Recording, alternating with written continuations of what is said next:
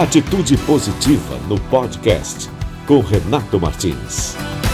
Conosco os economistas e professores Igor Moraes e Adalmir Marchetti. Primeiramente, professor Igor Moraes, boa noite. Boa noite, Renato. Boa noite aos ouvintes aí. Prazer estar contigo. Professor Marchetti, muito obrigado por atender o nosso convite também.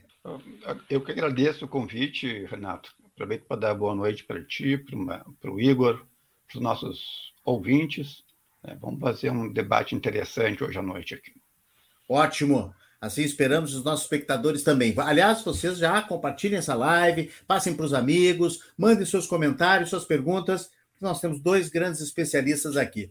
O economista amigo Igor Moraes, é head e cofundador da For Labs Inteligência Artificial, economista e sócio na Volk Investimentos, pós-doutor em Estatística e Inteligência Artificial aplicada pelas a Finanças pela Universidade da Califórnia, nos Estados Unidos, doutor em economia pela Universidade Federal do Rio Grande do Sul, uh, com ênfase em econometria e estatística aplicada.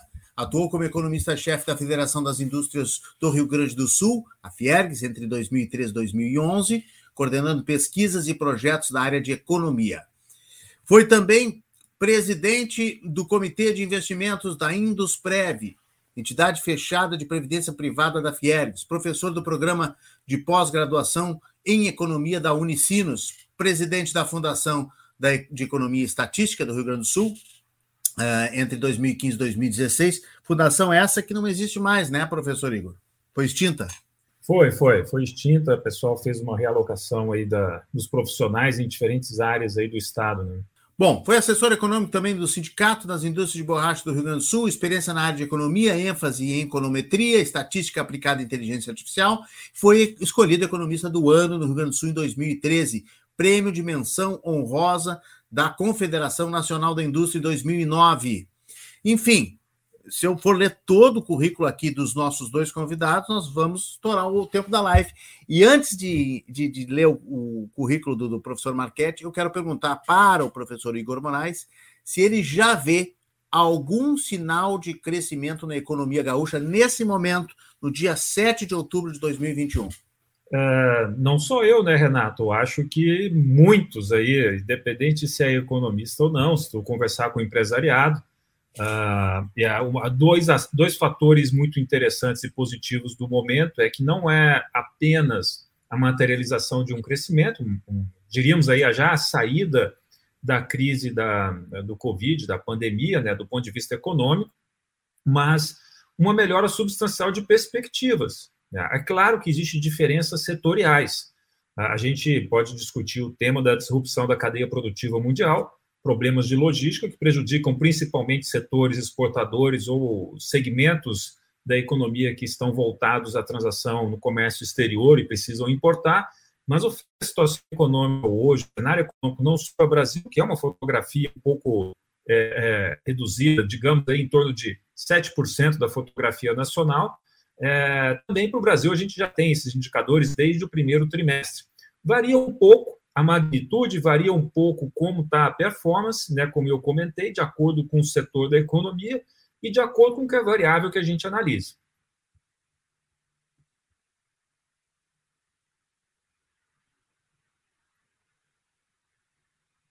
Eu não estou te escutando, Renato. Renato, acho que está sem o som. É, agora é eu que, que, que acabei me passando aqui. Professora Dalmir Barquete, economista e professor da Escola de Negócios da PUC, graduação e mestrado em Economia pela Universidade Federal do Rio Grande do Sul, doutorado em Economia em Nova York, o, é, foi professor titular, é professor titular da Pontifícia Universidade Católica do Rio Grande do Sul, foi presidente também da Fundação de Economia e Estatística, a FEE, entre 2011 e 2014. Quase que um Quase que o professor Marquete passou para o Igor, né? Teve um ano de hiato ali entre as duas gestões de vocês.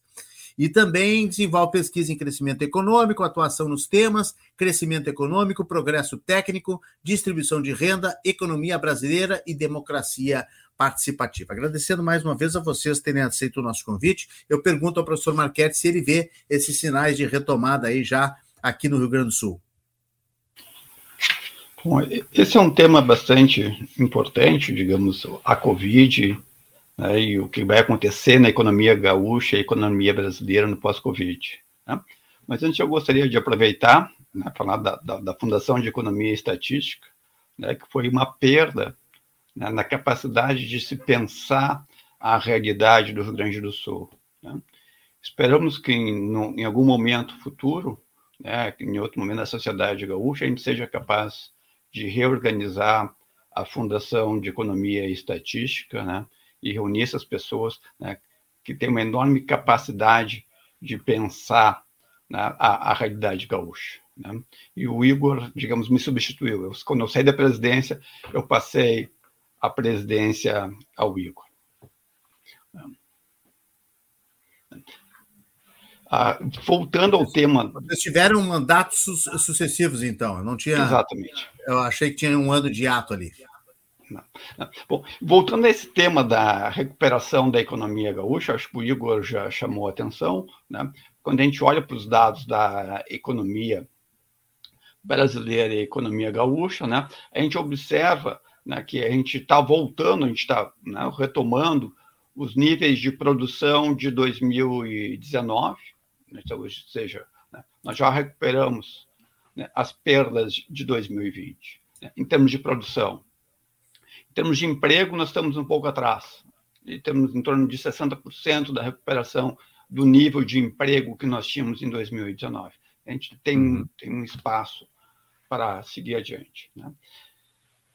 Então, a questão, acho que aí talvez a questão importante que a gente possa conversar e talvez fosse interessante para a audiência, né, é discutir o futuro, né, digamos. Talvez o, o mais fácil nós fizemos, e período relativamente rápido. Né? Mas agora, como é que, digamos, da, como é que nós vamos, desse ponto em diante, como é que vai ficar o crescimento da economia brasileira e da economia gaúcha?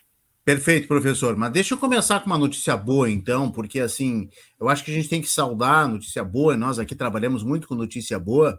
E eu sei que do campo de vocês, às vezes, é difícil é, ter notícias muito positivas, ainda mais no momento desse de pandemia, né? A gente está trabalhando e discutindo pós-pandemia, mas a gente sabe que nós estamos ainda numa pandemia. Né? Eu quero colocar aqui pra, na tela para os nossos, os nossos espectadores e para vocês a grande notícia dessa semana, que é a confirmação do South Summit 2022. A comitiva do governador e do prefeito Sebastião Melo confirmaram ontem pela manhã a chegada deste evento, né, a realização deste evento, que será em 2022 e será aqui em Porto Alegre. Porto Alegre se candidatou, disputou aí com várias cidades, né, e os, os representantes dessa comitiva confirmaram ontem pela manhã, quarta-feira, que a capital vai sediar a primeira edição sul-americana do South Summit 2022, que é um evento de inovação, uh, um evento extremamente uh, arrojado, com, com, que envolve startups, enfim. E eu acho que Porto Alegre, e eu já queria perguntar isso para vocês dois, e posso começar talvez pelo professor Marquete, porque ele está muito próximo ao Tecnopuc, né? E Porto Alegre tem esses parques tecnológicos, tem esses hubs todos que vão facilitar muito a chegada de eventos como esse, né, professor Marquete? Como é que o senhor recebeu essa notícia? Renato, essa é uma notícia né, importante, né, e eu acho que é, é, uma das vantagens que o Rio Grande do Sul tem, né, uma boa capacidade em termos das suas universidades. Se a gente olhar, aqui em Porto Alegre nós temos três grandes universidades presentes. Né, nós temos, na região, se a gente pensar na região metropolitana, nós temos mais universidades ainda. Né, nós temos a FEVALE, temos a PUC, temos a Unicinos, nós temos a URGS. A gente olha para o interior do estado, nós temos boas universidades localizadas em diferentes áreas do, do estado. Então, eu diria, esse é um aspecto competitivo importante que Porto Alegre e o Rio Grande do Sul têm frente às outras questões que, que estão colocadas. Né? E também no, no sentido né, de uma boa notícia, é o, digamos que a gente, tudo, tudo indica que a gente está caminhando né, para o fim do coronavírus. Né? Nós devemos, né, digamos, no início, talvez deixar para trás essa experiência do coronavírus no final do primeiro trimestre do ano que vem. Depois de dois anos de coronavírus, né, seja porque há um aspecto positivo, né, digamos, dos brasileiros, a gente já tem uma experiência de vacinação bastante grande, eu acho que esse é um aspecto positivo, né, novos remédios estão surgindo, e também um aspecto positivo, né, mas a talvez, digamos, para ser um pouco aqui, um pouco, né, levantar também algumas questões para a gente pensar. Né? Ah, o que eu vejo no futuro do pós-Covid, né, eu vejo né, que a sociedade brasileira, a economia brasileira, né, tem pouca capacidade de gerar taxas maiores de crescimento econômico. Eu não vejo a economia brasileira nas atuais circunstâncias, capazes de gerar taxas de crescimento mais elevadas, que se aproximam em torno de 4% ao ano, em média. Né? Infelizmente, né, nós vamos continuar crescendo uma taxas entre 1% e 2% que nós temos crescido ao longo do, dos últimos anos, depois que passar a Covid, que é uma taxa relativamente baixa. Mas é, em parte, a gente pode conversar dos motivos do, do, baixo crescimento da economia brasileira e da economia gaúcha, porque esse é um aspecto também que eu acho também que, na minha forma de olhar para a economia gaúcha. Né? Eu não acho que a economia gaúcha está ficando para trás da economia brasileira. Eu acho que a economia gaúcha é capaz de crescer né, a taxas similares à economia brasileira. Né? A gente tem nossas especificidades, mas assim, a gente se a gente olhar do ponto de vista histórico, quando, digamos, a economia brasileira apresentou uma mudança importante, a economia gaúcha foi capaz de responder e seguir essa mudança.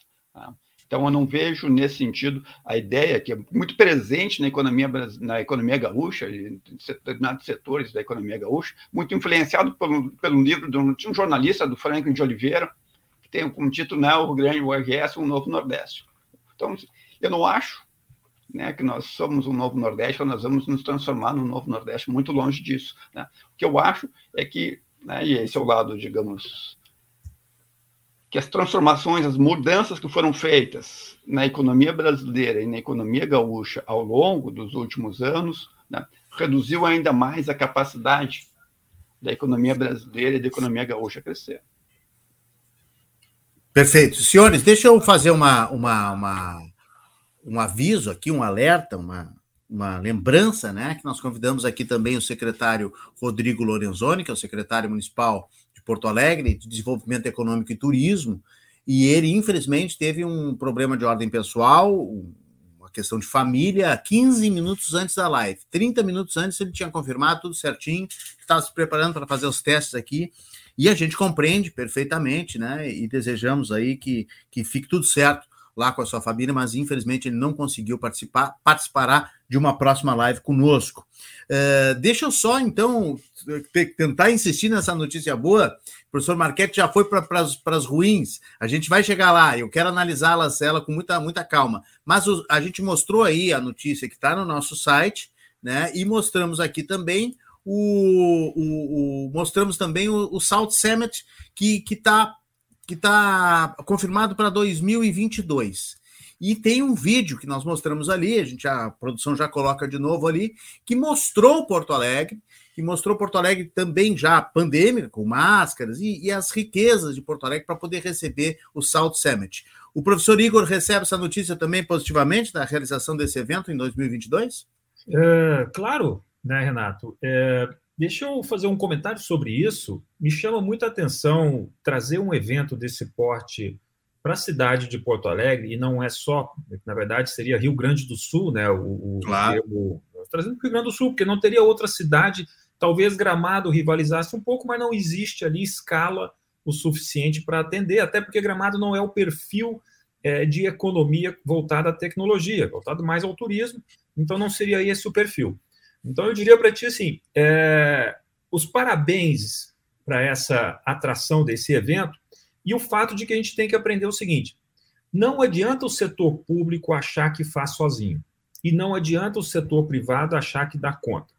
Para um tipo de evento desse, tu tem uma movimentação é, é, do ponto de vista de social dentro da cidade, tu vai receber muitas pessoas, tu podia ter tem que ter uma organização do trânsito, tu precisa ter uma organização do, do, de como vai se comportar o evento na cidade do ponto de vista de segurança pública. Isso modifica uma série de elementos que muda a, o dia a dia da população da cidade. Tu vai receber muitas pessoas. E, é claro, existe aí uma transferência de recursos que gera uma riqueza, com impostos, movimentação de dinheiro e tudo mais. Então, existe o interesse do ente municipal, né? aí, nesse caso, a prefeitura, existe o interesse do Estado, assim, é bom trazer é, é, esses eventos, e existe o interesse da iniciativa privada. Tá? Então, quando essas três se dão a mão, e aí eu estou colocando dentro da iniciativa privada o processo educacional, quando tem ali a, a PUC, a Unicins e tudo mais, eu estou colocando ali dentro, tá? É, quando tem essa, é, elas, eles se dão a mão e organizam, independente de quem é que vai bater a foto final, de ah, trouxe ou não trouxe, uhum. as coisas acontecem. Porque uhum. não adianta o Estado achar que vai chegar lá numa concorrência como essa é, e dizer que sabe falar a linguagem do empresário de lá. Não sabe. Ele precisa do empresário aqui para dizer: não, olha, não é por aqui, tu precisa organizar tal coisa, tu precisa mostrar isso aqui, que nós temos capacidade de no aeroporto, a gente tem capacidade de, no trânsito, a gente tem capacidade no processo hoteleiro, a gente tem capacidade nisso, naquilo, tem a parte turística. Então, o empresário dá a sua contribuição. Então, eu quero dizer que o Transforma RS, ah, até na figura da empresa da Forwall, ah, e mais outros empresários que se juntaram ao governo do estado, se juntaram à, à prefeitura para dizer, olha, é meta nossa. Vamos trazer isso? Vamos. Quem ganha? A população. A sociedade ganha. Então, fica aqui o registro que fica um ensinamento. Não adianta o Estado se colocar lá num canto e não adianta o setor privado se colocar lá no outro canto. A gente precisa atuar nesse tipo de, de, esse tipo de iniciativa. É bom a gente atuar junto. Ganha todo mundo. Tá? Esse é o meu, a minha primeira observação. Eu não sei se, é, do ponto de vista de comentário sobre taxa de crescimento, gostaria que eu falasse agora, mas... Vamos segurar um pouquinho, vamos segurar um pouquinho, professor Igor, porque uh, eu queria partir desse ponto também, em que o senhor apresentou em abril passado um estudo do Transforma RS, lá num evento, inclusive, pra, na Assembleia Legislativa, o senhor fez um, uma, uma, extensa apresentação, né, uh, trazendo um olhar de como seria a economia depois da, da, da pandemia, né? Nesse pós-pandemia, que demorou mais do que as pessoas achavam, mais do que a gente achava. Enfim, é, o estudo A Vacinação e a Retomada Econômica do pós, no pós-Covid, uh, pós-Covid-19. E aí tem três tópicos. Eu gostaria que o senhor falasse rapidamente sobre eles. A luz no fim do túnel, os sinais e as oportunidades e desafios, que eu acho que é bem o nosso assunto aqui. E a gente vai tá. ilustrando aí com o próprio estudo. Ok. A luz no fim do túnel né, foi exatamente o fato de que, naquele momento, estava bem claro para todos nós né, o pacote fiscal, não só que o Brasil estava fazendo do ponto de vista de eliminar e reduzir um pouco as incertezas que tinham sobre a, a economia brasileira, mas os Estados Unidos, da mesma forma, eles fizeram um pacote é, é, fiscal de estímulo a, ao consumo, a redução de taxas de juros e tudo mais, esse pacote foi fundamental. É, e a Europa também fez, vários países fizeram. Então, esses pacotes foram fundamentais para nos trazer de volta para o eixo é, de crescimento econômico. A gente pode discutir as distorções geradas por conta disso, o excesso ou não, mas o fato é que isso permitiu a gente visualizar um crescimento em 2021 muito acima da média histórica dos países. Então, se tu olhar, por exemplo, aí como está colocado na tela, uh, Estados Unidos crescer mais de 6%, isso é mais do dobro da média histórica americana. Né? Isso estaria concentrado nesse ano de 2021, os números estão mostrando, a gente já tem visto isso. A China, a mesma coisa, a região do euro um pouco menos, mas o fato é o mundo voltaria, já estava voltando no primeiro trimestre, quando eu apresentei sobre isso, estava voltando é, para o crescimento. Um dos fatores que permitiu isso foi a vacinação. O segundo, como eu comentei, os pacotes fiscais. E o terceiro, taxa de juros mais baixas. Né? Esses sinais todos aí que eu fui mostrando, crescimento nos Estados Unidos, a retomada do emprego, é, né, o, o, o, fato da renda, do consumo com as vendas do comércio, é, né, a própria queda da taxa de desemprego. Né? Então, esses eram sinais que naquele momento a gente conseguia ver, com a produção industrial, a gente conseguia ver nas economias. Bom, mas é óbvio que é, essa mudança muito forte de um 2020 para o 2021, ela não viria gratuitamente. Ou seja, a gente ainda tinha desafios. O primeiro grande desafio era permitir acesso à vacinação, ah, principalmente para as economias mais pobres, ou seja, se tinha um avanço da vacinação que se dava numa velocidade muito maior nas economias mais desenvolvidas, o Brasil seria uma exceção, conseguindo avançar também junto, ah, e aí tu geraria uma distorção importante no mundo que deveria ser, com, deveria ser combatida. Tá? Então, esse era um, um dos desafios. O segundo é, desafio que eu aponto aqui né, que seria a parte de dívida. Tá? Ou seja, nós saímos, não só o Brasil, mas diversos países do mundo saíram dessa crise com uma dívida bem mais alta. É, a gestão dessa dívida num, num, ao longo do tempo iria exigir políticas diferentes do que foi feito anteriormente. Alguns países piores, né, jogando taxas ali para mais de 120% é, de dívida, como Grécia, Japão, Portugal, mas outros, como o Brasil, se aproximando disso numa velocidade muito maior do que tinha sido visto no passado. O terceiro desafio é, que eu quero citar aqui com vocês é a parte que tinha de inflação. Ou seja, não tinha como sair é, desse, desse desequilíbrio causado pela pandemia né, com uma inflação baixa, seja ao consumidor, seja ao produtor. A gente experimentou aí dois anos, né, e o Brasil se beneficiou do ponto de vista econômico, dois anos de ciclo de commodity. Esse quarto trimestre desse ano aqui, provavelmente ele, ele é o ponto de encerramento do ciclo desses dois anos de commodities. A literatura da área é bem interessante porque ela cita a média dos ciclos de commodities é dois anos. Então, nós tivemos aí um boom de exportações brasileiras no ano passado e esse ano, para commodities agrícolas e, e metálicas. Aí, né, as, de energia a gente não é tanto, isso é o Oriente Médio, a Rússia, são outros países que se beneficiaram. Mas isso também teve uma consequência inflacionária para o consumidor e para os produtores, que foi perversa. Eu posso voltar a esse ponto, dizer que esse desafio, naquela época que eu apresentei isso, já havia os sinais de disrupção da cadeia produtiva mundial, com prejuízo, inclusive, para as para quem transacionava exportação e importação, com delay entrega de produtos, né, dificuldade na entrega de produtos, preços maiores, é, e isso se agravou ao longo do ano. Ou seja, aquilo que a gente conversou lá em março, abril, ele foi se tornando um cenário cada vez mais negativo para o empresariado. E encerra agora né, esse terceiro trimestre sem, sem, sem melhora. Né? Nesse ponto, sim, a gente tem que chamar atenção. O empresário industrial do mundo inteiro está pagando um preço muito alto por aquilo que nós fizemos em 2020, né? Que foi aquela ideia do ah, saúde primeiro, a economia a gente vê depois. E hoje a gente está pagando um preço muito alto. Esses três desafios colocados aqui são os desafios que ainda estão na mesa. Tá? Não quer dizer que eles vão prejudicar o crescimento mundial, não quer dizer que a gente já que seja novidade, já passamos por isso em outros momentos, mas o fato é, é importante um crescimento, é um crescimento grande, saímos da crise, mas a gente não sai dessa crise ileso. Né? O Brasil e outros países saem dessa crise com desafios, com diferenças, dependendo da macroeconomia em cada um deles. Né? Tem países com dívidas maiores, tem países com, com, com inflação maior. É, isso depende muito da, da, do, do, perfil econômico desses países, mas o fato é todos saem com o desafio por embaixo do braço para ser discutido na passagem 2021-22. Perfeito, perfeito. E, e, eu não sei se o senhor chegou a, a detalhar as oportunidades ali, ou está tá dentro da sua apresentação também, né?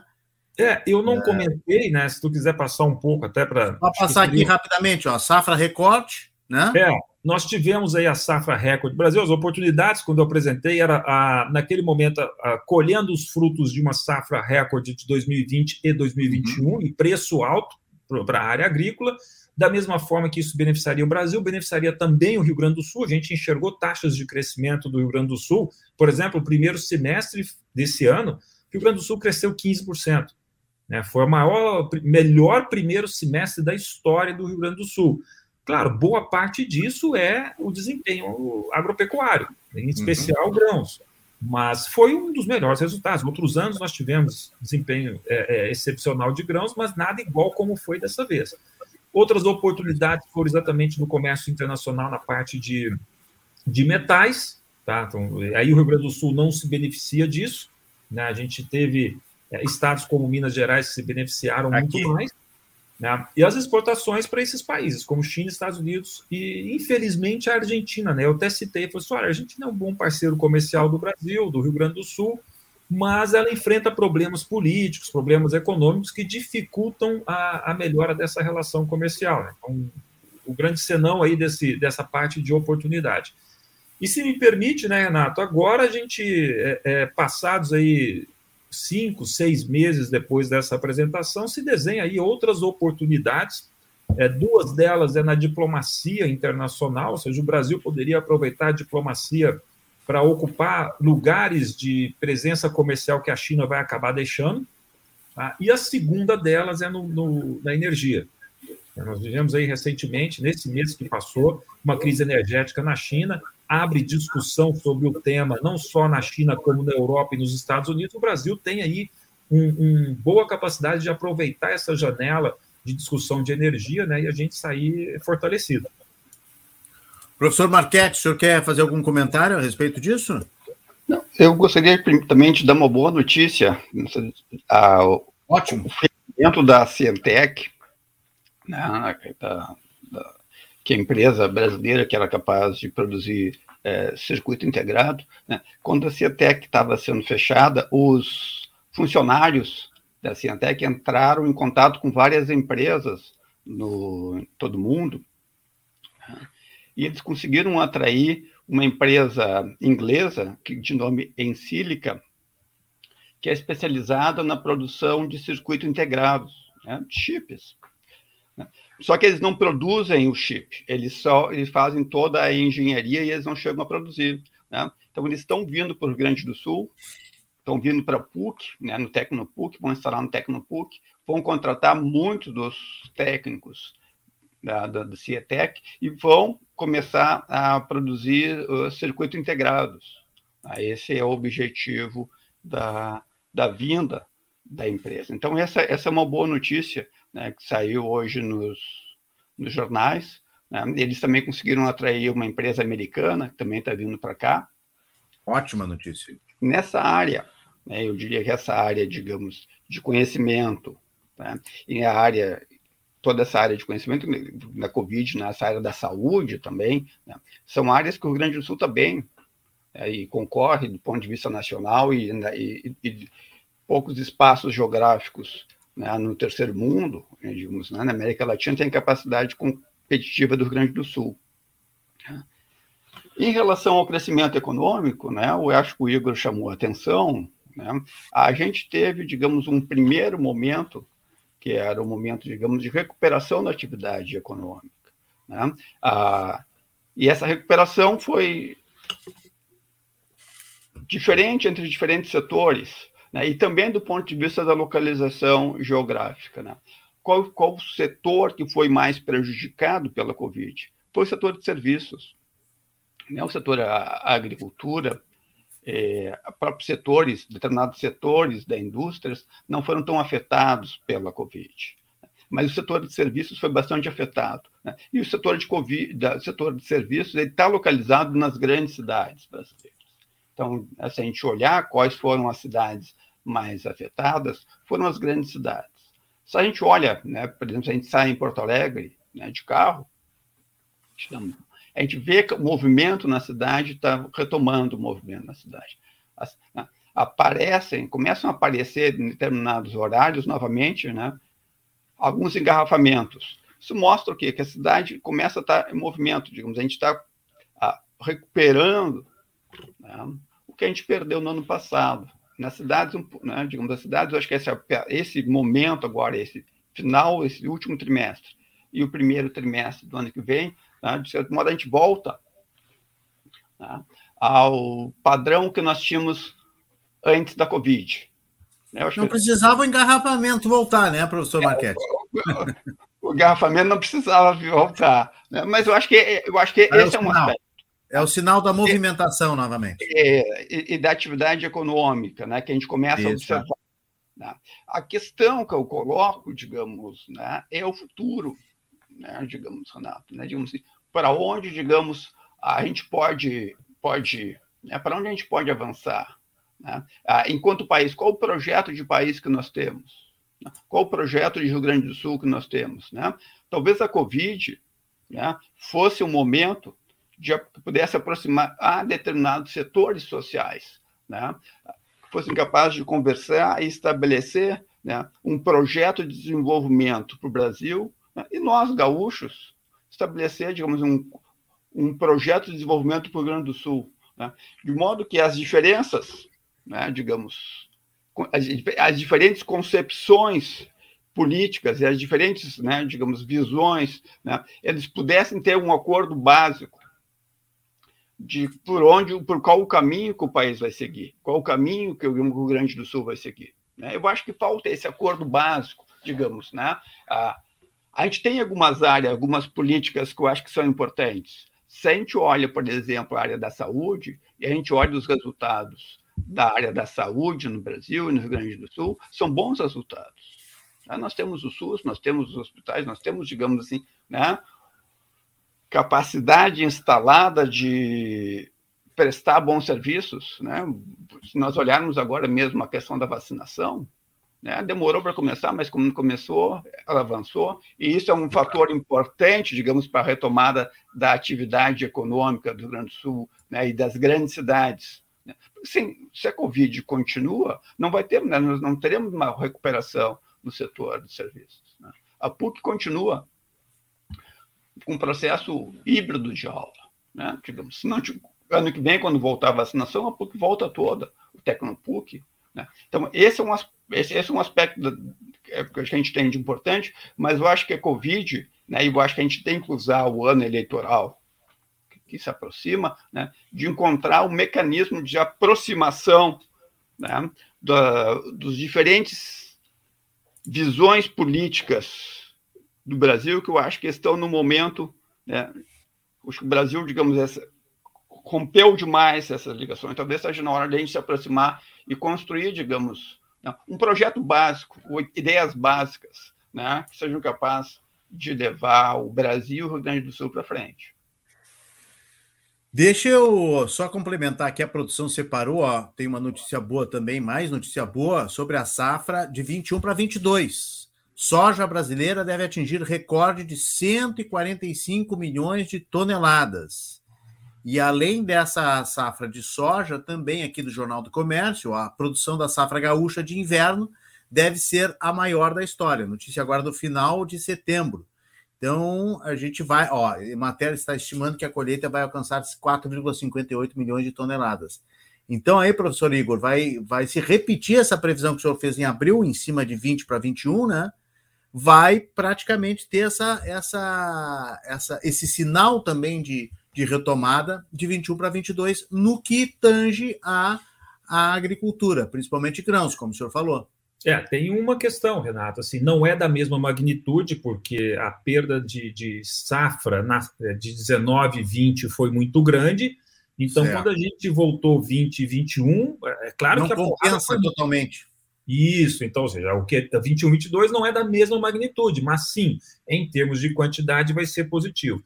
Uh, o, o, problema, talvez, para esse produtor, que eu vejo aqui, são duas coisas. Ele pagou um insumo caro, né, fertilizante, que segue muito de perto o preço do petróleo, tá? então, e não é só o Brasil, o mundo inteiro pagou mais caro diversos insumos, então a nossa produção ela é um custo um pouco maior, e o que tá, a gente está assistindo agora, principalmente a partir de setembro, é a queda do preço, né, do produto no mercado internacional, que também não vai ser, isso não vai ser nenhum problema, porque a rentabilidade dos últimos dois anos, ou seja, o que se recebeu de preço do produtor em relação ao custo, era quase o dobro.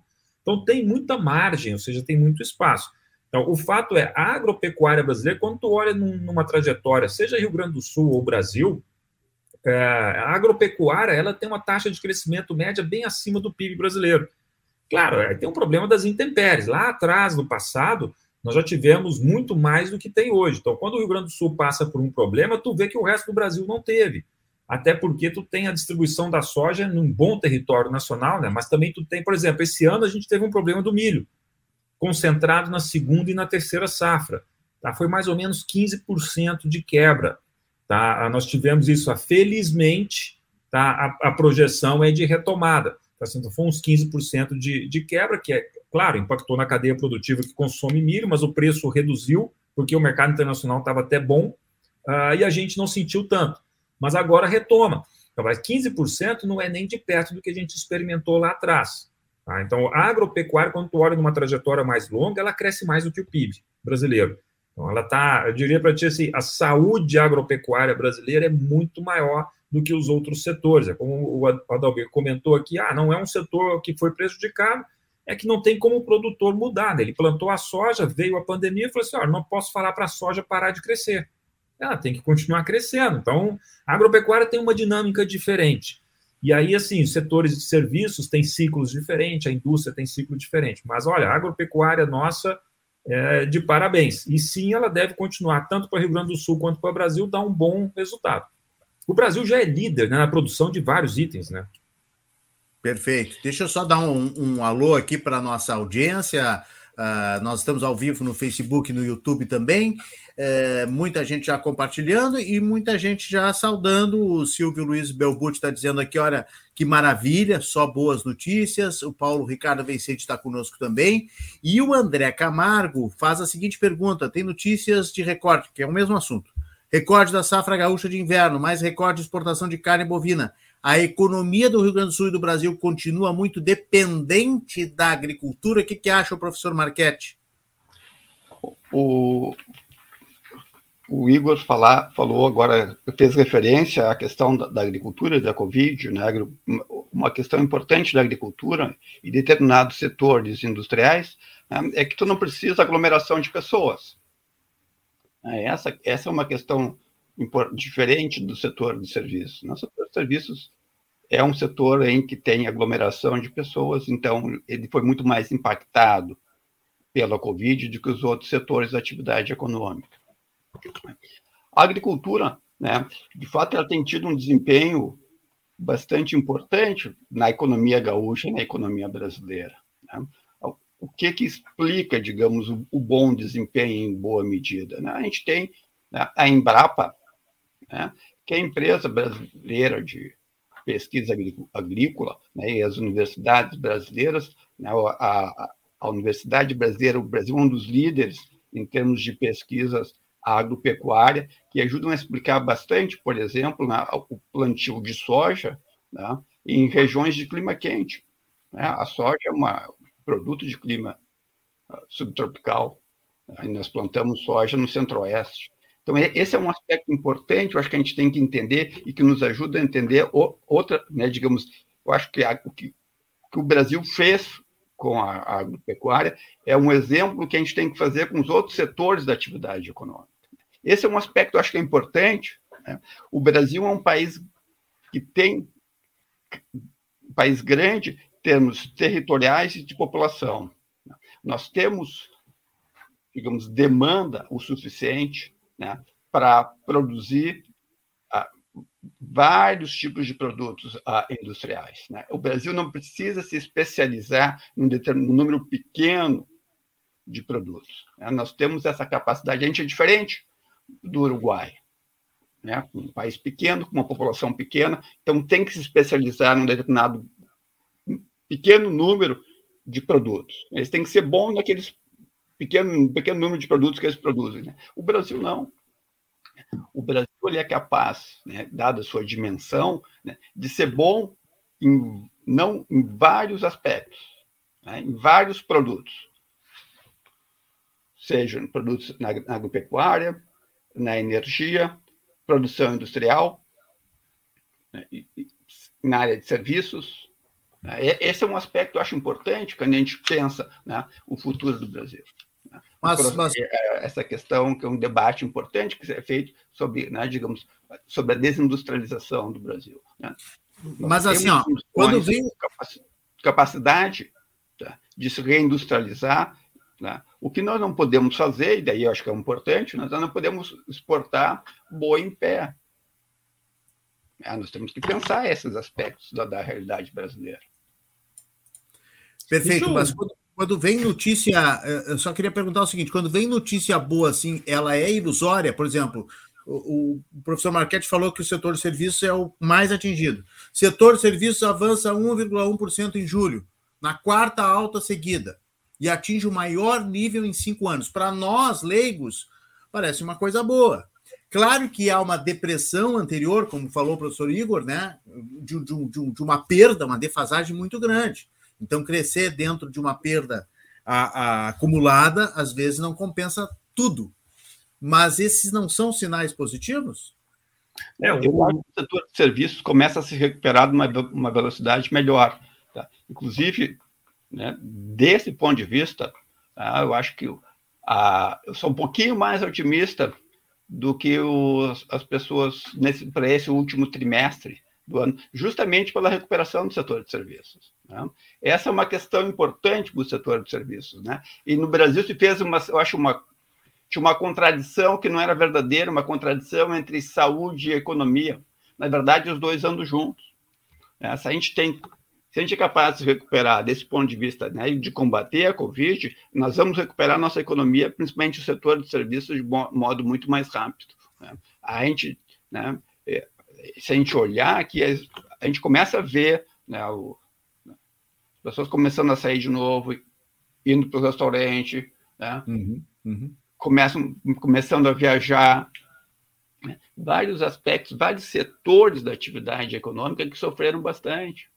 Né? E quando a gente fala, esses setores são setores importantes do ponto de vista do emprego, né? porque são, são setores que empregam muita gente e muitas vezes empregam pessoas que também têm um salário mais baixo. Isso aí. Com mais dificuldade de se colocar no mercado de trabalho. Olha então, o março aí, né? Março, como foi uh, danoso né, para a nossa economia, para o setor de serviços, super negativo em 2021 e recuperando aos poucos aí. Né? O professor Igor queria falar alguma coisa, não sei se é esse Eu, assunto. Complementar a pergunta que foi feita sobre a dependência do Rio Grande do Sul e Brasil da agropecuária, na verdade, é muito, muito difícil de responder pelo seguinte: até pela metodologia que a gente usa para cálculo do PIB, né? então vamos falar de dependência. Dependência, a gente tem que filtrar isso de acordo com algumas variáveis econômicas. Se a gente falar de PIB, a, a metodologia para cálculo de PIB vai dizer para ti o seguinte: olha, a agropecuária do Rio Grande do Sul ela representa mais ou menos 8% do PIB. Para o Brasil é mais ou menos 5%. Tá? É, aí tu vai dizer, pô, então não é nada. É pela metodologia utilizada no PIB. Em Estados Unidos, a agropecuária representa 1,5% e na Europa 1%. Então, se tu olhar por esse ponto de vista, vai dizer, ah, então a gente não depende da agropecuária. Se tu olhar do ponto de vista de emprego, não, o emprego é bem pequeno também. A agropecuária não, não, não emprega como emprega, por exemplo, o setor de serviços, como emprega a construção civil, tá? como emprega bares e restaurantes, né? então, como emprega os serviços prestados à família, que são os, os serviços de, os mais diversos, serviços domésticos, é, é, enfim, a agropecuária não é para isso. Agora, quando tu olha, por exemplo, no caso Brasil, a balança comercial, se tu retirar a agropecuária, nós temos déficit. Nós vamos ter déficit comercial históricos. Nenhum ano vai ter superávit. A agropecuária sustenta para nós a, a, a, os resultados positivos da balança comercial. E aí tu diz, do ponto de vista de gestão macroeconômica, eu posso abrir mão de uma produção agropecuária? Claro que não. Imagina eu ficar totalmente dependente da importação de carne, importação de todos os produtos que vão, é, não só para a cesta básica, mas para o café da manhã das pessoas, arroz, feijão, é, óleo, dos mais diversos, porque a indústria de alimentos, né, ela se ela se, se vale da produção básica para poder produzir uma diversidade de itens, né? Não à toa a indústria de alimentos é uma das indústrias, não só para o Brasil, como na Europa e nos Estados Unidos, uma das indústrias que mais pesa no PIB industrial. Né? A indústria de alimentos é, é, do Rio Grande do Sul é muito forte, por exemplo. Então a gente diria, não é que a gente é refém da agropecuária, mas a agropecuária ela é um elemento chave do ponto de vista da economia, da gestão macroeconômica, ela é fundamental. Eu quero chamar a atenção, por exemplo, até para a diplomacia. Teve um evento recente, né, o, o primeiro-ministro da Austrália ele criticou o governo chinês, dizendo que deveria ser investigado a, a influência da China a, na questão do Covid. A, e a Austrália é um grande exportador de carvão para a China. O que, que o governo chinês fez? Ah, então eu vou retalhar vocês. Nós não vamos mais importar carvão. Vou começar a importar carvão da Mongólia ou de outros países. Tá bom, isso foi o ano passado. Só que as distorções causadas no mercado fez com que a China entrasse numa crise energética recentemente e eles tiveram que voltar atrás. Então, vão voltar a importar carvão da Austrália. Isso serve de, de lição para o brasileiro, é o seguinte, ah, eu não vou entrar em confronto com a diplomacia chinesa, é porque eles não vão mais comprar soja nossa. Se eles não tá comprarem... aí a notícia aí, professor. Tá aí a Oi? notícia. Tá aí a notícia do valor isso, é econômico. Isso aí, a China começa, apesar da, da proibição, tendo que, que, que usar o carvão australiano, né? Voltou atrás. Aí, é, não vão mais comprar soja nossa. Se eles não comprarem soja nossa, que nós somos o maior produtor do mundo, eles vão comprar de quem? Se eles decidirem comprar de outro país que não tem condição de atender, o preço dispara e o Brasil se beneficia. Então, falta, assim, é, na verdade, a agropecuária nossa é como é o carvão para a Austrália, como é o minério de ferro para a Austrália. Ele é estratégico do ponto de vista também político. Nós temos uma agropecuária que é muito mais, no meu ponto de vista, estratégica politicamente de presença do Brasil no mercado internacional. Quando tu olhar alguns setores, ela é fundamental. É setor de carne, setor de indústria de alimentos. Mas do ponto de vista político, geopolítico, o Brasil não está sabendo aproveitar essa riqueza. Ainda sobre serviços, olha aqui, ó, a Márcia Vale está perguntando: eventos como o Salt Summit não ajudam o, o setor de serviços? Que vai ter total. que contratar gente, né? Claro, Sim. total. O, o, setor de serviços de Porto Alegre, da área de turismo, de, turismo de negócio e turismo ah, de, de, que atrai pessoas para a cidade com, a, com, com, eventos, é o, é o setor bastante importante na economia de Porto Alegre. É a, a área onde mais Porto Alegre atrai pessoas, justamente, né? atrai mais, digamos, por exemplo, Gramado atrai o turista tradicional quando a gente pensa de turismo. Né? Turismo de entretenimento, atrai, né? Atrai de eventos, né? E essa é uma questão. Né?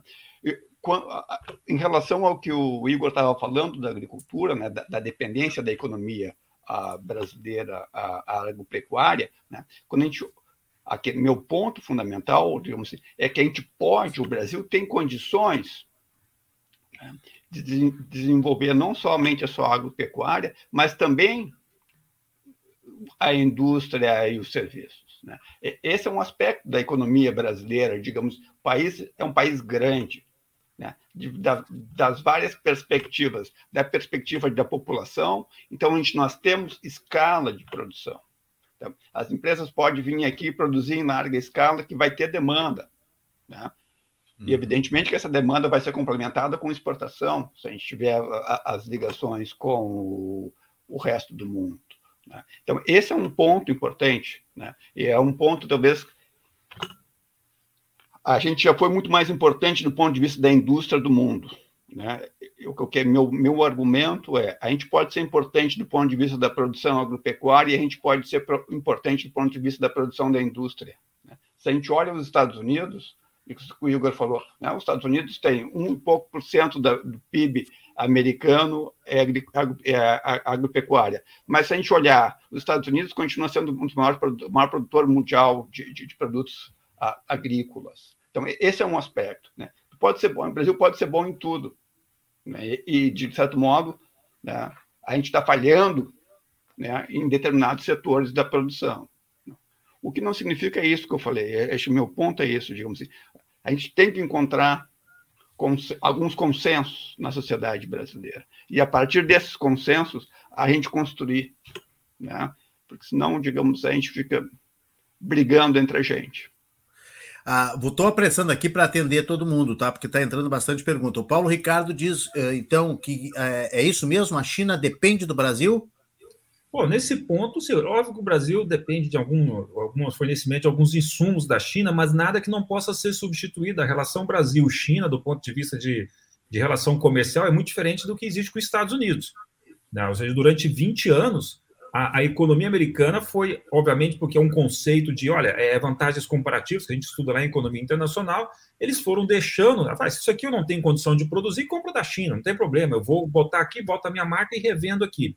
Então, é claro que se tu olhar a produção industrial nos Estados Unidos em diversos segmentos, ela caiu muito e passaram a ficar dependentes, principalmente no fornecimento de bens intermediários. Né? Isso está mudando. Tá? Mas Existe... o contrário, professor. O, o que o Paulo Ricardo está falando é o contrário. É não, a China isso... dependendo do Brasil. Não, eu falei lá Estados Unidos. Agora, no caso do Brasil, nós não temos esse tipo de relação. Ah, tá. tá okay. Ou seja, muitas indústrias que são intensivas em mão de obra saíram do Brasil, perde a competitividade. Deixa eu fazer um parênteses, eu sempre comentei sobre isso com os industriais. É, existe aqui uma, uma dualidade. A gente quer ser país rico, de renda rica.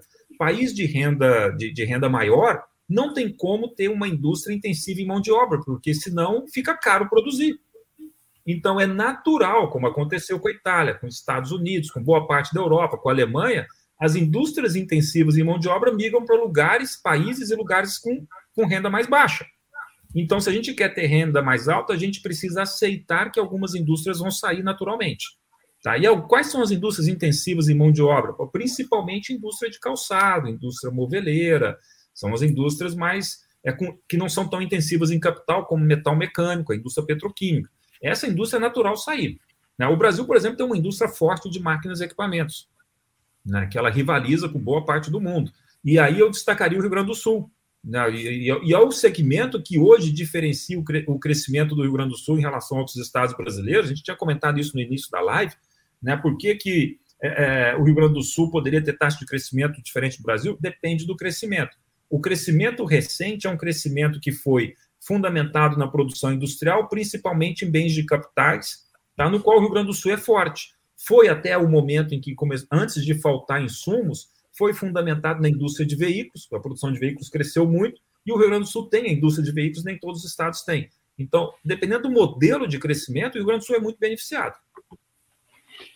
Muito bem. Professor Marquete. Voltando, voltando a essa questão da, da dependência do Brasil ou da China, ou da China dependente do Brasil, né, eu vejo né, as duas economias como sendo bastante dependentes. Né?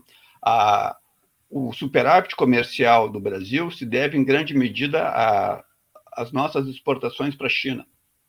E o que, que a gente exporta para a China? Né? Basicamente commodities. Né? E nós importamos produtos industriais da China. Então, digamos, nós temos que encontrar né, um, um, meio termo nessa questão. Né? Como é que a gente pode estabelecer relações comerciais com a China né, que não prejudiquem a nossa indústria, ou que a gente seja capaz de manter determinados segmentos da produção industrial brasileira aqui dentro. Né?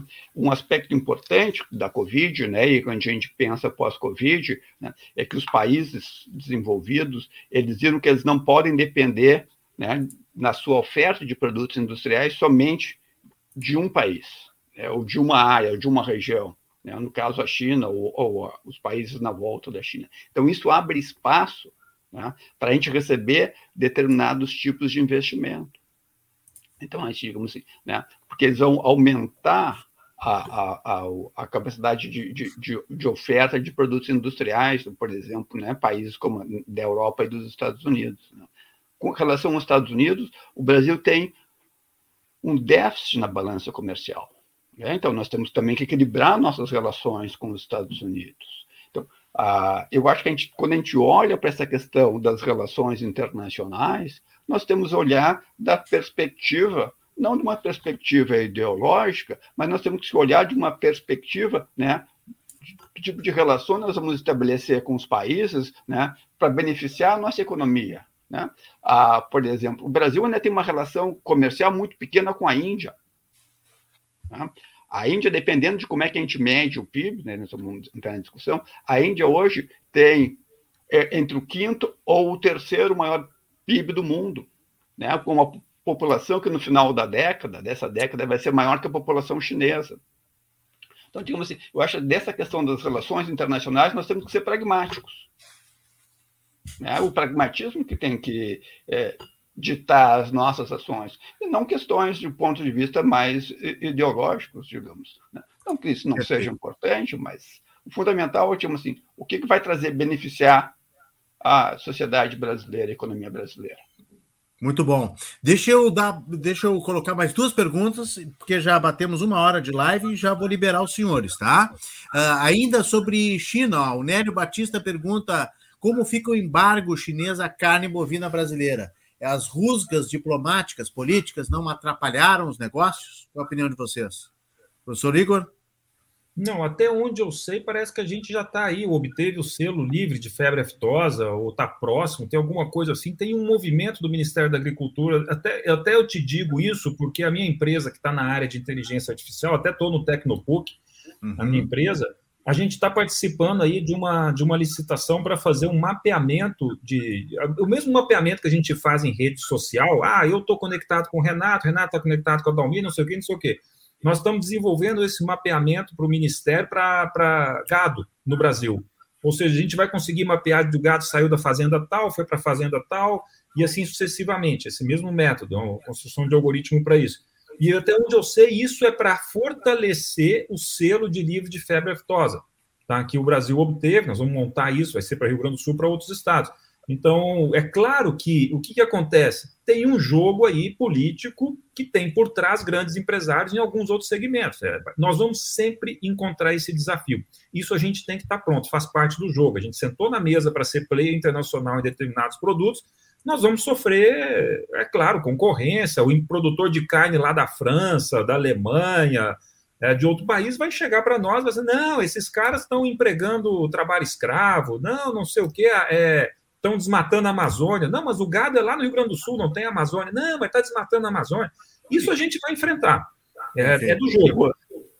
A, a, última informação, só vou colocar aqui para ilustrar, senhores, a última informação aqui, ó, eh, da agência Brasil, foi de junho, quando o Brasil recebeu o reconhecimento Isso. de novas áreas livres de febre aftosa, incluindo aí, nesse momento, o Rio Grande do Sul. Isso, exatamente. Mas a questão essa da China foi uma questão que apareceu um caso ou dois casos de, de, de vaca louca no Centro-Oeste. Esse foi o Também, ponto que aconteceu é. algumas semanas atrás e, e houve uma certa, né, digamos, a China andou reagindo, proibindo a importação. É, mas, mas o Brasil está avançando para agora de, de, produção de é. proteínas. Né? Então, digamos, não tem muito para onde. Digamos, o Brasil é um produtor de proteína. Né? Esse é um aspecto, acho que, que, que, né, que eu gostaria de chamar a atenção da gente. Né? A gente tem, digamos, a gente tem que utilizar a nossa experiência, né? o modelo que a gente construiu para o setor agropecuário, para outros setores da atividade econômica. Eu acho que esse é um aspecto importante. A gente tem, a gente sabe como fazer. A gente fez para a agropecuária. Por que a gente não faz para outros setores? Uh, senhores, uh, deixa eu atender o Silvio Belbucci aqui, que ele faz uma, uma questão bastante complexa, mas eu queria um comentário de vocês, e aí encaminhamos o final também, com mais uma notícia positiva aqui que eu tenho na manga também. Um dos nossos grandes problemas é vendermos commodities, diz o Silvio produtos brutos que lá fora são beneficiados e acabamos comprando de novo. A Alemanha não produz um pé de café, no entanto, exporta mais de 30 blendeds diferentes para o mundo todo.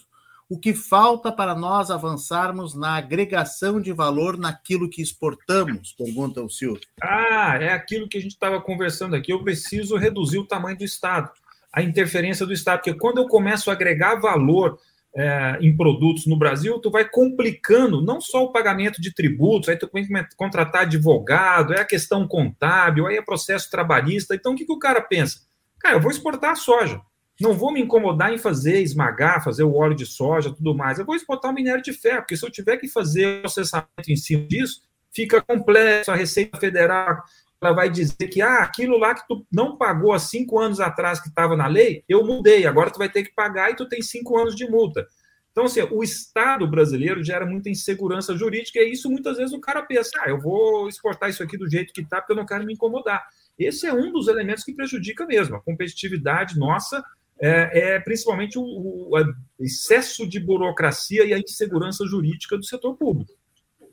Isso aí eu te digo assim, porque eu escuto é frequente com os empresários, é direto eu escuto. E, na verdade, não é um problema exportar a commodity, o problema é que a gente impede de desenvolver ela aqui dentro, né? Nós Perfeito. mesmos fazemos isso, né? Eu, queria encerrar com essa notícia boa. Sem impacto da estiagem com a retomada das atividades, o PIB do Rio Grande do Sul avança 27,7% no segundo, segundo trimestre. Eu me animo com uma notícia dessas né? Que aí seria o somatório. O PIB é o tem somatório. Tem mais outras, né? Renato, tem outras. A taxa de desemprego está caindo, ou seja, a massa de salário está aumentando 8%. As então, deixa eu só organizar. Vocês estão falando ao mesmo tempo, deixa eu só organizar. Professor Marquete, fala e já, já faz a sua conclusão, por favor. Tá. É, eu, o Igor falou de tamanho do Estado, né, digamos. Quando ele falou em tamanho de Estado, me vem a lembrança da Embrapa, que é uma empresa pública ligada ao Estado, né, financiada pelo Estado com recursos públicos. Né. Sem Embrapa, nós não teríamos a agropecuária que nós, do, do, tamanho que nós temos hoje no Brasil. Né. Nós não teríamos produzindo soja na, no Centro-Oeste. Né. Isso não significa que o Estado brasileiro não precisa ser reformado. Low battery, please charge. Tá? Digamos assim, o Estado brasileiro precisa né, de mudança. Tá? Agora nós podemos, agora nós vamos discutir qual tipo de mudança que o Estado brasileiro precisa. Né? Esse não vamos, não vamos entrar nessa discussão. Né? O que, que nós temos, né, por exemplo, no Brasil, e é preciso pensar isso, evidentemente que a gente tem um sistema tributário que a gente precisa reformar. A gente tem um sistema tributário que é baseado na produção, não, e, não um sistema tributário que é baseado na renda. Né? Né? Então, professor, o senhor está com uma interferência, tem um robozinho falando aí, tem um robozinho falando no fundo, professor Marquete, disparou alguma coisa aí que não é a Siri, acho que é o marido Bom, da Siri.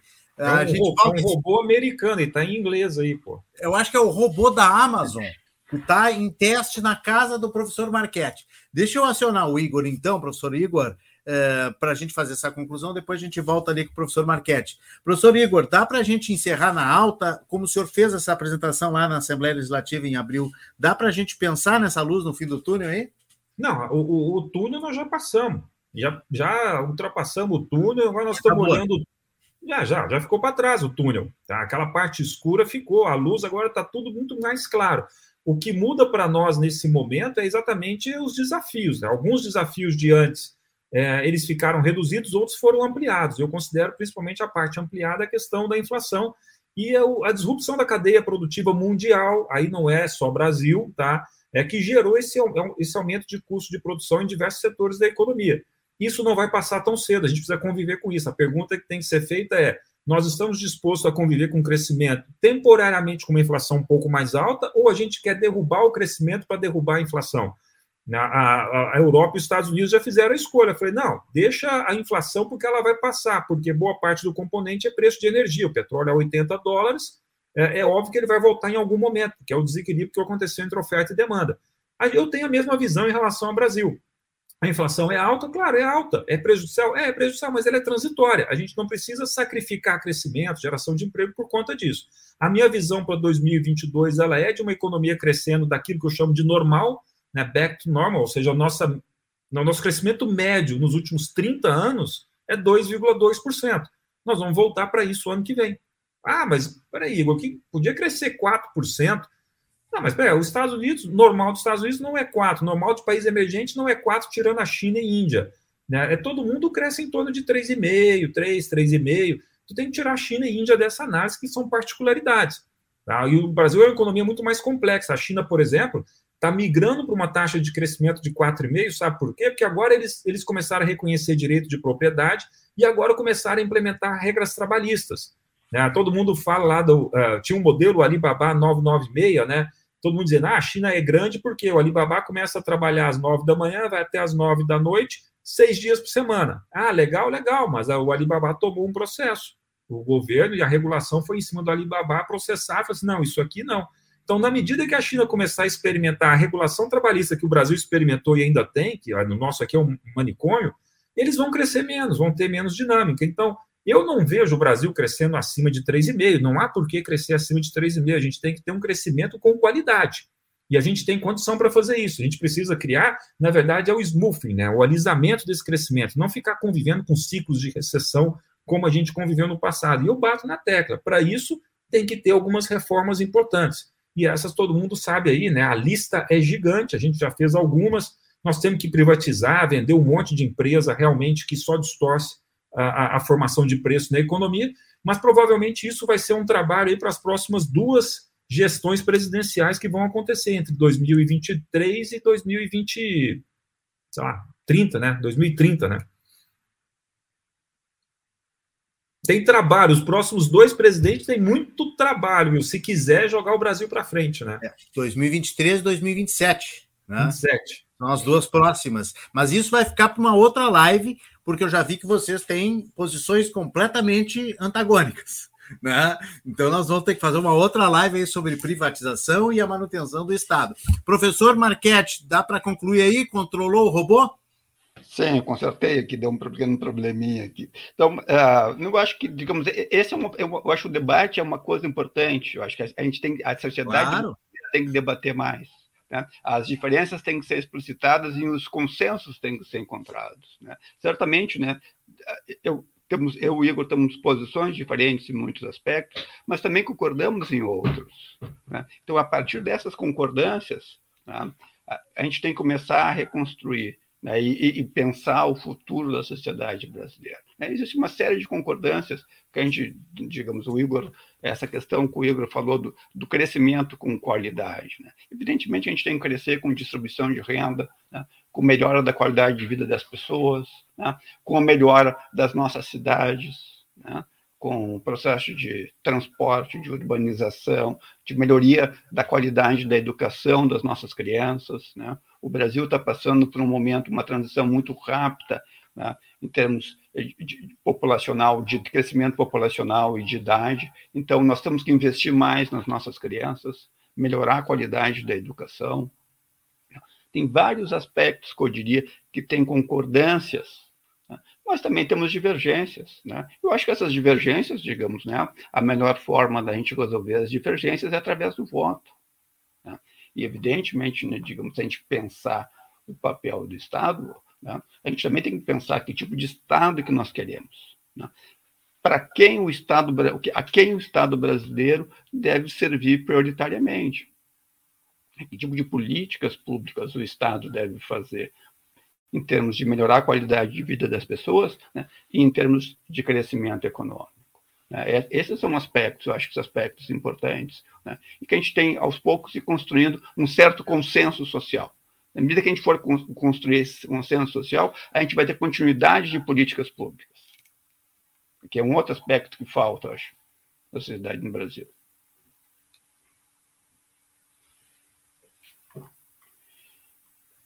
Não estou te escutando, Renato. Ligar o. É, de vez em quando eu também esqueço aqui. E quero agradecer a vocês uh, pelo tempo que destinaram à nossa rede Atitude Positiva. Uh, muito obrigado. Depois eu vou também destacar aqui todas as pessoas que mandaram algumas perguntas. Não não conseguimos responder todas, outras que estão curtindo a live, tem muita gente ligada, mas quero agradecer ao professor Adalmir Marchetti, economista e professor da Escola de Negócios da PUC. Muito obrigado, professor. Até uma próxima oportunidade. É, eu agradeço o convite. E rever o Igor, fazia tempo que eu não via ele também.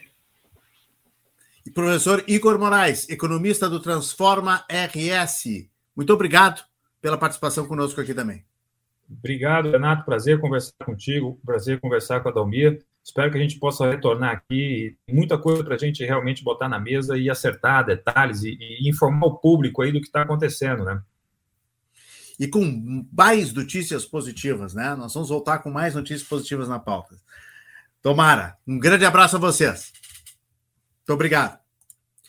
Rede Atitude Positiva discutindo o desafio da economia no pós-pandemia. Este nosso assunto de hoje. Rosa Maria Pitt também curtindo a live, Bruno Dias, Pedro Amorim, Clélio Alves, Maria Luísa Schmidt, Marta Lima, todos ligados na nossa live de hoje e na live da semana, na live da terça-feira passada também. Deixa eu fazer aqui um registro. A Fernanda Vargas está me passando também que ficaram quatro perguntas para o professor Gustavo de Moraes na terça-feira passada, que nós fizemos um Conexões Positivas, e eu quero fazer a referência aqui para Miriam Araújo, para o André Camargo e a Bianca de Castro e o Eduardo Silva os quatro vão ter as perguntas respondidas pelo professor Gustavo Inácio de Moraes. Ele vai responder pelo WhatsApp, lá, vai mandar por escrito, enfim, a nossa produção vai fazer essa ponte. E eu quero agradecer aí pela paciência da, da Miriam, do André, da Bianca e do Eduardo, e agradecer ao professor Gustavo Inácio de Moraes, que fez questão de responder essas perguntas que ficaram retidas, certo? Então, a gente está muito feliz por estar discutindo esses assuntos, debatendo esses assuntos e trazendo estas questões aqui uh, que envolvem o pós, o pós-Covid, a sociedade e o pós-Covid, que é a nossa grande campanha. Acesse a nossa plataforma redeatitudepositiva.com.br, tem muita notícia boa todos os dias.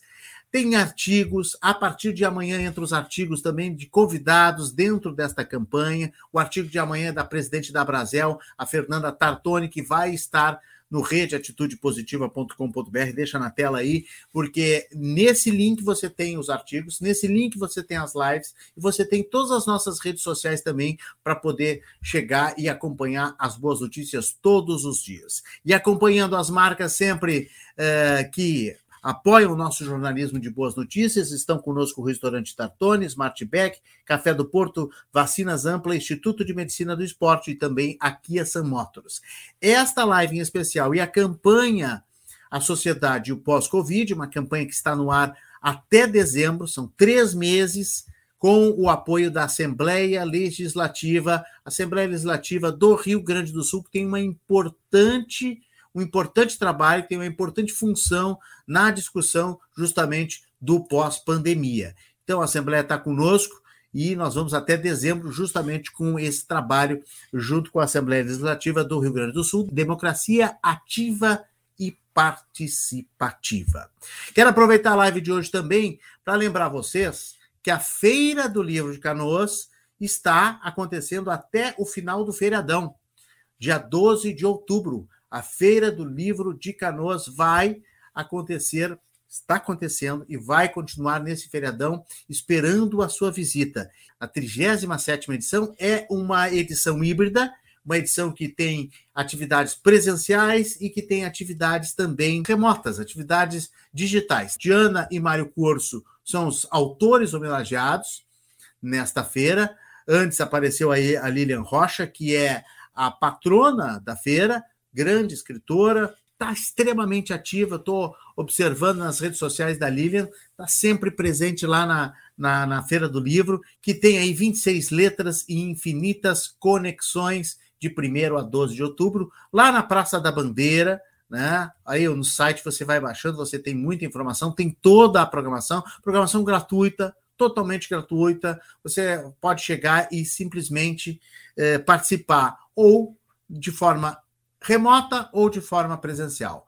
Lá na Praça da Bandeira, no centro de Canoas, é onde fica a Feira do Livro de Canoas. Um abraço à secretária de comunicação da cidade de Canoas, a Lourdes Nascimento, e um abraço especial ao prefeito Jairo Jorge, prefeito Jairo Jorge, que teve um, um sentiu um pouco mal essa semana aí, fazendo seus exercícios, sua caminhada, mas já está bem. Ficou um diazinho descansando por ordem médica, fez todos os seus exames também e já está de volta na labuta, lá no comando da cidade de Canoas, que é a segunda maior economia do Rio Grande do Sul, depois de Porto Alegre. Então, pessoal, vamos para a Feira do Livro de Canoas, que é um grande programa para este feriadão, hein? Aproveite esse feriadão aí para se você vai ficar na sua cidade, então você também dá uma chegadinha em Canoas. Lembrando que você também pode ser o nosso parceiro, você pode ser o nosso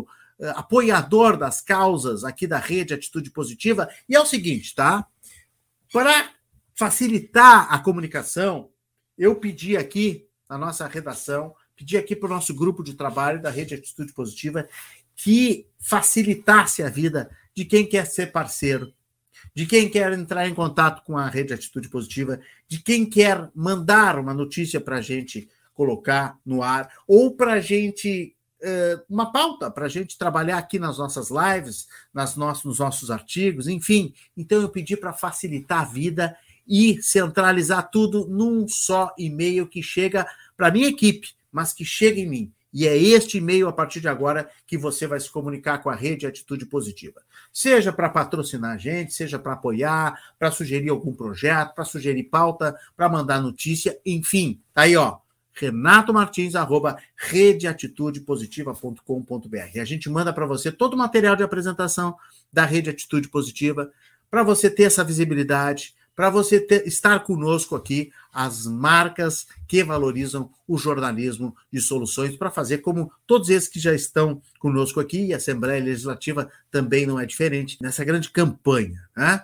E nós estamos sempre comemorando os três anos de notícia positiva. Você pode se inscrever no nosso canal de YouTube, porque lá tem muita coisa legal, tem todos os nossos vídeos, tem todas as nossas lives, né? Lá também estão os vídeos comemorativos dos três anos da Rede Atitude Positiva e muito nos orgulha ter recebido este vídeo, que é do governador do estado do Rio Grande do Sul. Antes da sua viagem, agora a Espanha e a França, né? Amanhã ele está indo para a França. O governador deixou essa mensagem, a gente publicou e a gente está muito feliz de ter recebido a mensagem do governador Eduardo Leite, agora na tela. Olá pessoal, eu estou aqui para cumprimentar todos da rede de Atitude Positiva pelos três anos de atividades. E além de parabenizar pelo aniversário, eu expresso meu reconhecimento ao propósito da rede Atitude Positiva. Nesses tempos de tanto ódio, de intolerância, de disseminação de notícias falsas, o trabalho da rede Atitude Positiva de fazer um jornalismo baseado em soluções e informações construtivas, destacando boas ações, merece ser valorizado.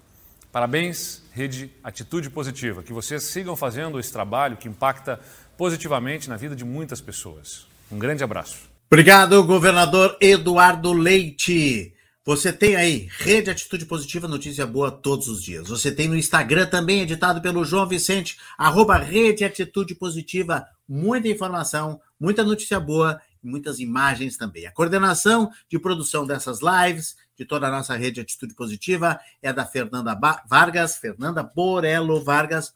Ó, Fernanda Vargas, que está de aniversário no próximo sábado. Um beijo carinhoso, beijo recheado aqui de amor ó, e de parceria positiva.